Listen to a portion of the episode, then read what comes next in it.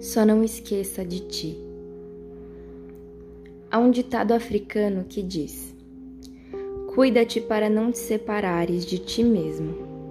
É melhor que o mundo fique separado de ti do que tu separado de ti. Quantas vezes você esquece de você ao longo do dia? Quantas vezes você se trai para não trair o outro?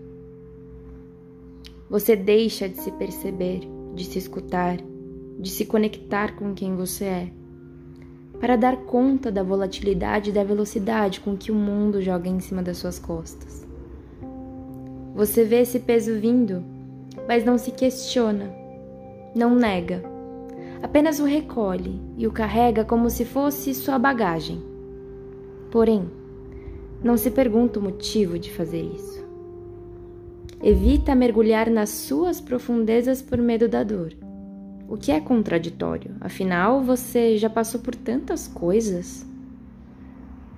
Inconscientemente você conversa com você, sabe por que isso acontece, sabe até o que fazer. Mas há algo que te paralisa, que te faz submergir em falsas verdades que só existem na sua mente. Deixo a ti algumas perguntas um tanto quanto dolorosas, porém necessárias. Até quando você vai se negligenciar para agradar ou para ser o melhor no que faz? Até quando você vai desrespeitar seu tempo e seus processos porque você não para de se comparar? Não se baseie no que é raso quando você é profundeza.